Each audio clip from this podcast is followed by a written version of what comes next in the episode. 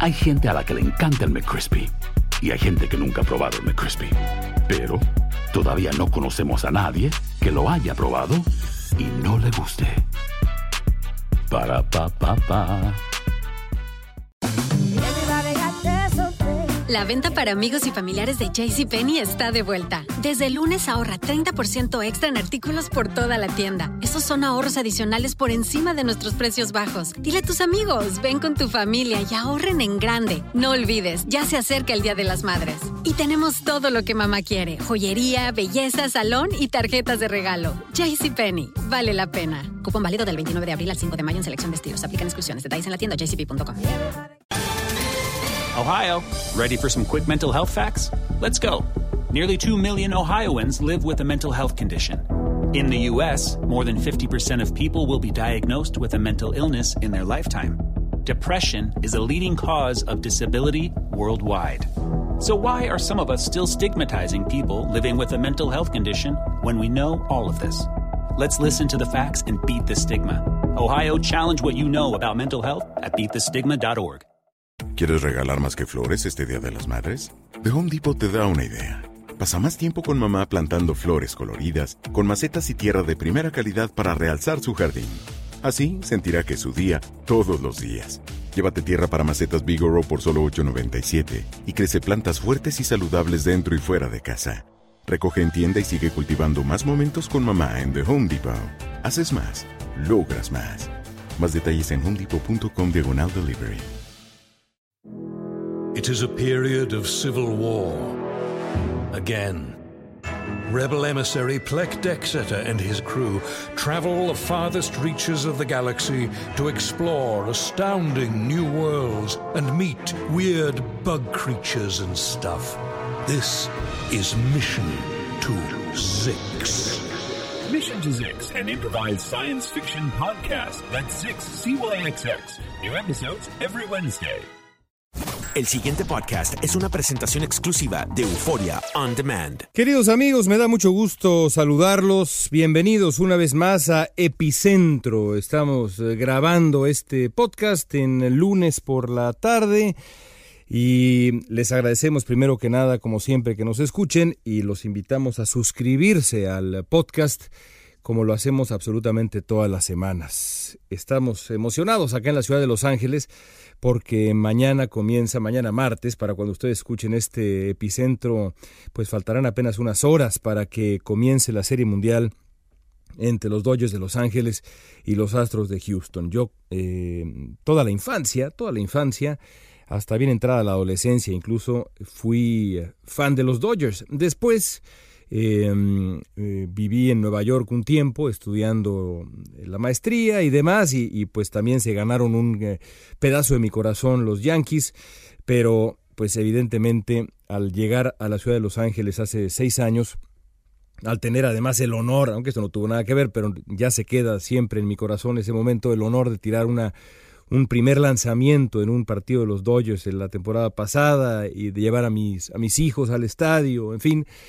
eh, y recordar cómo en 1981 había yo oh, venido al Dodger Stadium con mi padre a ver tirar a Fernando Valenzuela, a quien también ya tuve la oportunidad de entrevistar, en fin, pues evidentemente mi corazón se pintó de azul, también con, con los Dodgers en el béisbol, así como en el fútbol eh, soccer con el, con el Cruz Azul. Así que no me puedo escapar del azul.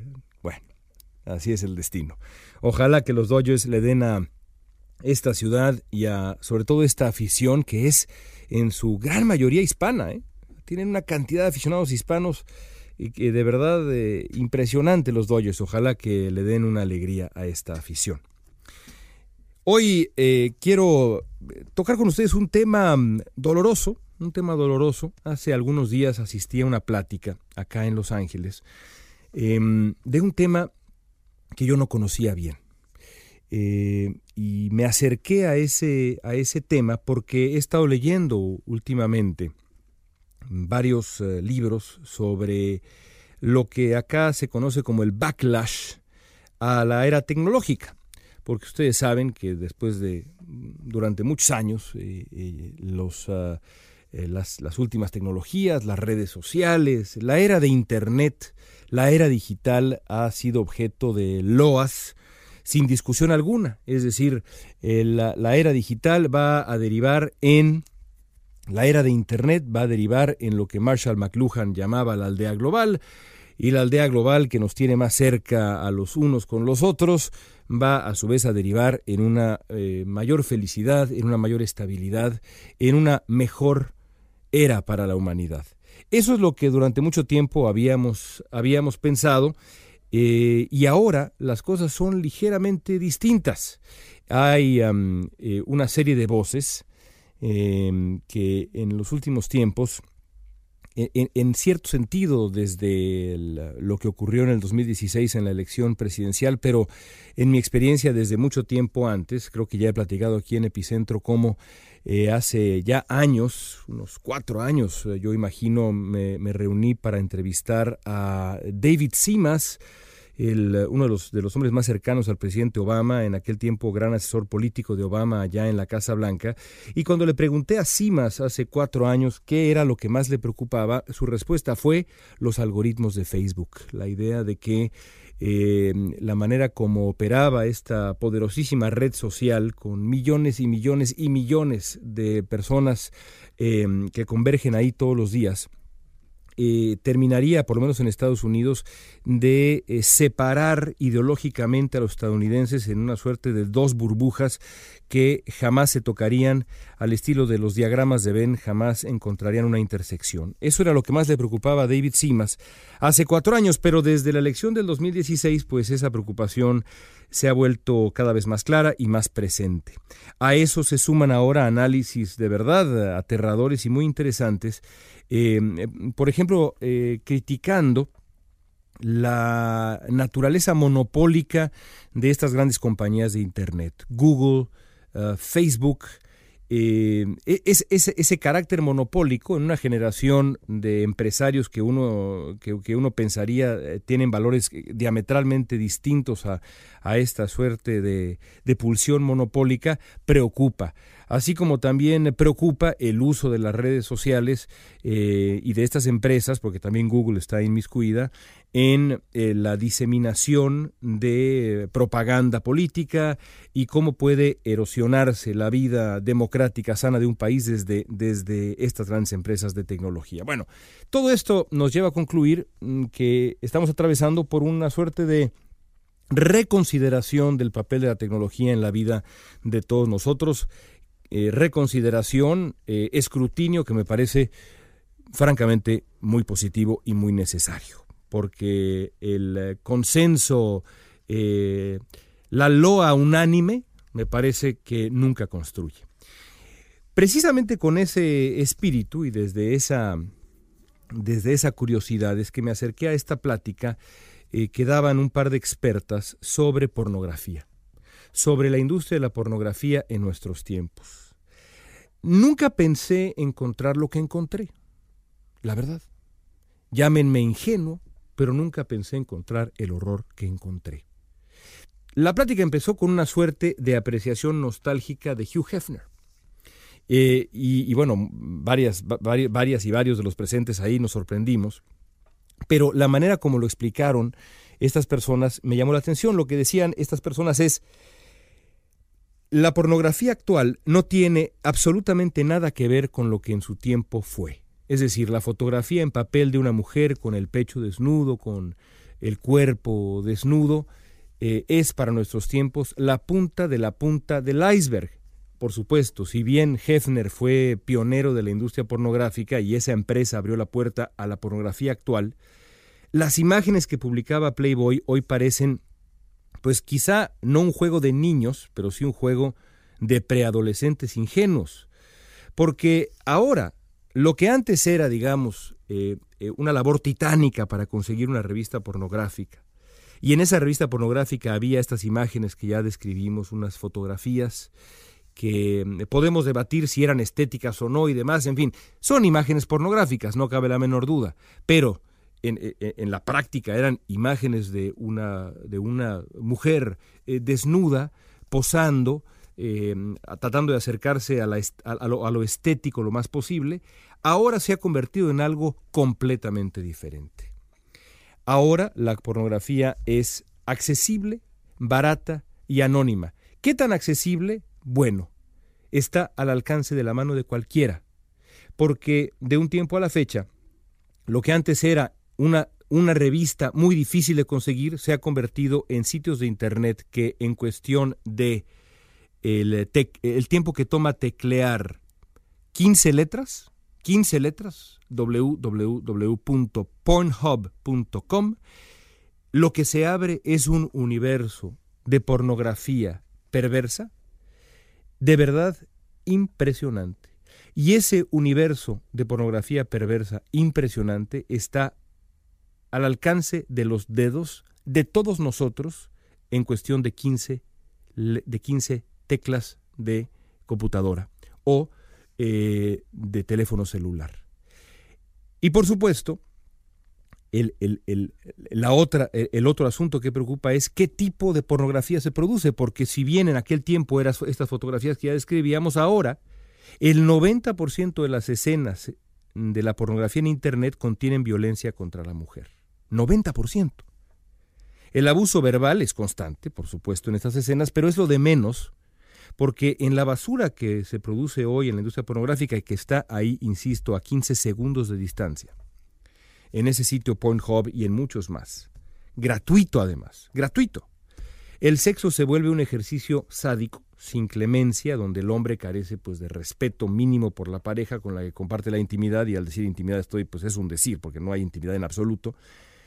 Eh, eh, es violencia sobre violencia y está al alcance de las manos de manera inmediata de todos nosotros.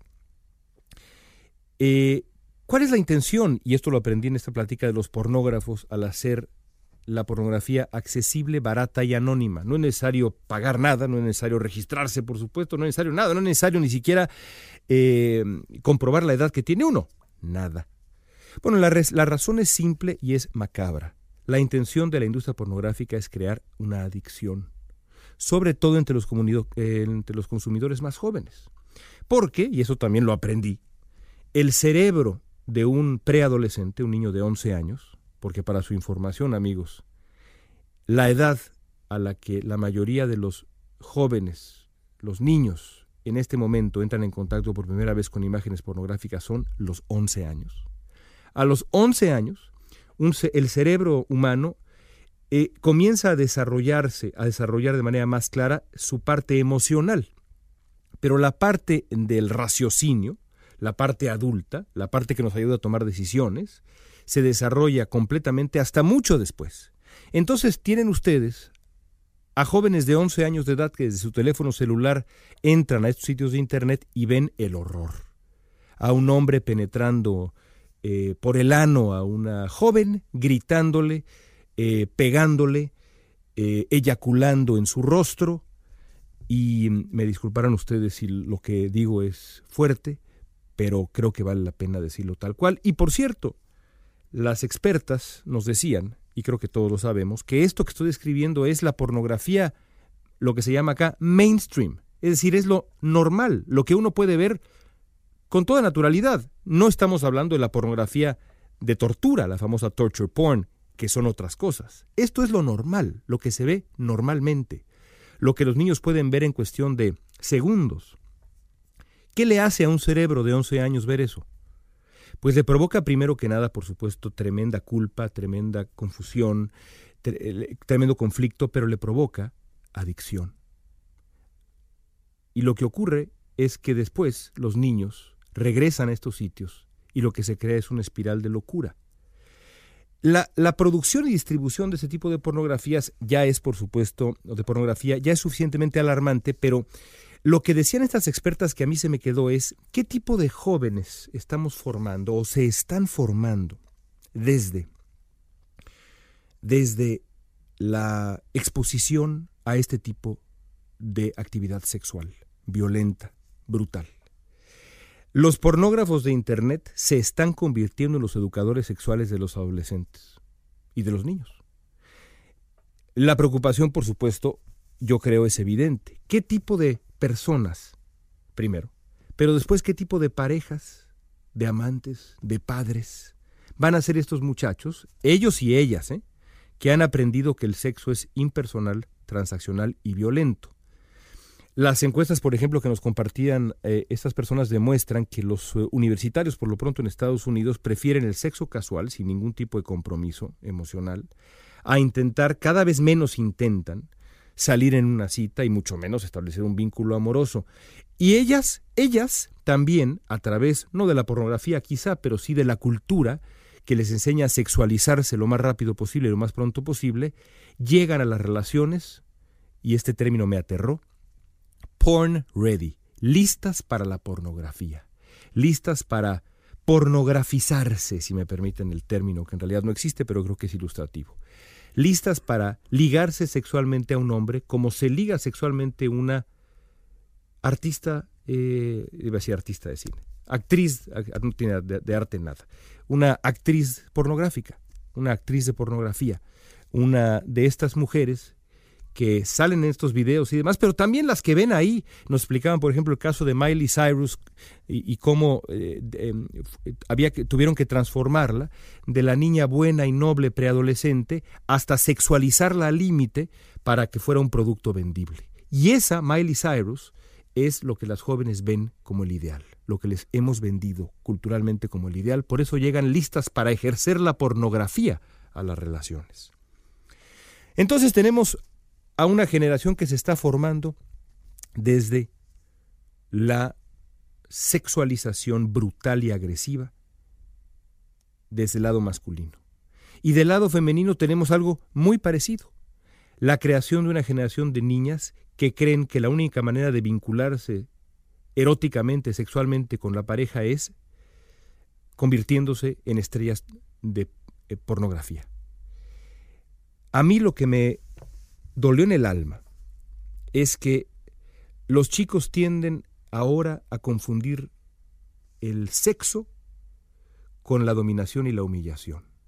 Ya ni hablamos del erotismo o del amor. Es decir, esa generación que hoy entra a esos sitios de Internet con sus teléfonos celulares, y seguramente allá afuera la gente que me escucha, entre la gente que me escucha, entre la comunidad de Epicentro hay eh, papás jóvenes que a sus hijos de 10, 9, 11, 12 años les, les han dado teléfonos celulares prácticamente sin ninguna supervisión. Lo que están aprendiendo estos jóvenes es que así hay que vincularse. Lo que no están aprendiendo es a amar. Y yo les pregunto, amigos, ¿hay algo en el fondo más preocupante que imaginar a toda una generación, una generación entera, que no sabe amar? Yo no puedo imaginarme algo más grave. De verdad no puedo. Y salí de esta plática eh, decidido a hacer algo con mis propios hijos. Yo tengo un hijo de nueve años de edad y tengo dos hijos de casi cinco. Pero también a entender este fenómeno a fondo porque más allá del daño que se hace en lo cotidiano a quien ve esta pornografía, yo insisto, el riesgo está en que estamos delegando la educación sexual de nuestros hijos, por, lo, por la razón que sea, a una industria voraz y rapaz, inclemente y repugnante que les está enseñando a vincularse de la peor manera posible. Que sea este epicentro y esta experiencia que viví un llamado a que todos recapacitemos. Nunca, decían las expertas que escuché, es demasiado tarde. Hay que hablar con los jóvenes. Si les dio ustedes, si, si, ustedes le dieron a sus hijos un teléfono celular, nada hay de malo, decían las expertas, en quitárselo y comenzar de nuevo. Y sobre todo hay que abrir el canal de comunicación. Hoy menos que nunca es tiempo para penas, para vergüenzas, para ruborizarnos, como hacían algunos de nuestros padres con nosotros. Hay que estar a la altura de estos tiempos porque somos, en muchos sentidos, una generación experimental. Y eso pesa. Hasta la próxima amigos, suscríbanse a Epicentro. El pasado podcast fue una presentación exclusiva de Euphoria On Demand. Para escuchar otros episodios de este y otros podcasts, visítanos en euphoriaondemand.com. From Audioboom comes Covert, a new podcast that delves into the murky world of spies, soldiers, and top secret military operations. I'm Jamie Rennell. And together we'll discover the real stories of history's greatest classified missions, told by the operatives, soldiers, and journalists who experienced it firsthand.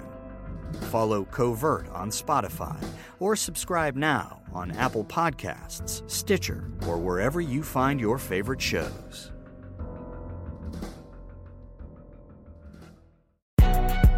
Si no sabes que el Spicy McCrispy tiene Spicy Pepper Sauce en el pan de arriba y en el pan de abajo, ¿qué sabes tú de la vida? Para, pa, pa, pa. Ahorra más en JCPenney, más tu oportunidad de conocer a Shaquille O'Neal. Este sábado 4 de mayo todos ganan durante la entrega de cupones de 10, 50 o hasta 100 dólares, solo en la tienda mientras duren. De 11 a.m. a 1 p.m., los miembros de JCPenney Rewards tendrán una oportunidad exclusiva de encestar para conocer a Shaq. Habla con un asociado en la tienda o visita jcp.com y conoce más sobre la jugada. JCPenney, vale la pena. Cupón válido el 4 de mayo en selección de estilos. Entrega de cupones solo en la tienda para mayores de 18 años. Ohio, ready for some quick mental health facts? Let's go. Nearly 2 million Ohioans live with a mental health condition. In the U.S., more than 50% of people will be diagnosed with a mental illness in their lifetime. Depression is a leading cause of disability worldwide. So, why are some of us still stigmatizing people living with a mental health condition when we know all of this? Let's listen to the facts and beat the stigma. Ohio, challenge what you know about mental health at beatthestigma.org. ¿Quieres regalar más que flores este Día de las Madres? The Home Depot te da una idea. Pasa más tiempo con mamá plantando flores coloridas, con macetas y tierra de primera calidad para realzar su jardín. Así sentirá que es su día todos los días. Llévate tierra para macetas Bigoro por solo $8.97 y crece plantas fuertes y saludables dentro y fuera de casa. Recoge en tienda y sigue cultivando más momentos con mamá en The Home Depot. Haces más, logras más. Más detalles en homedepot.com diagonal delivery.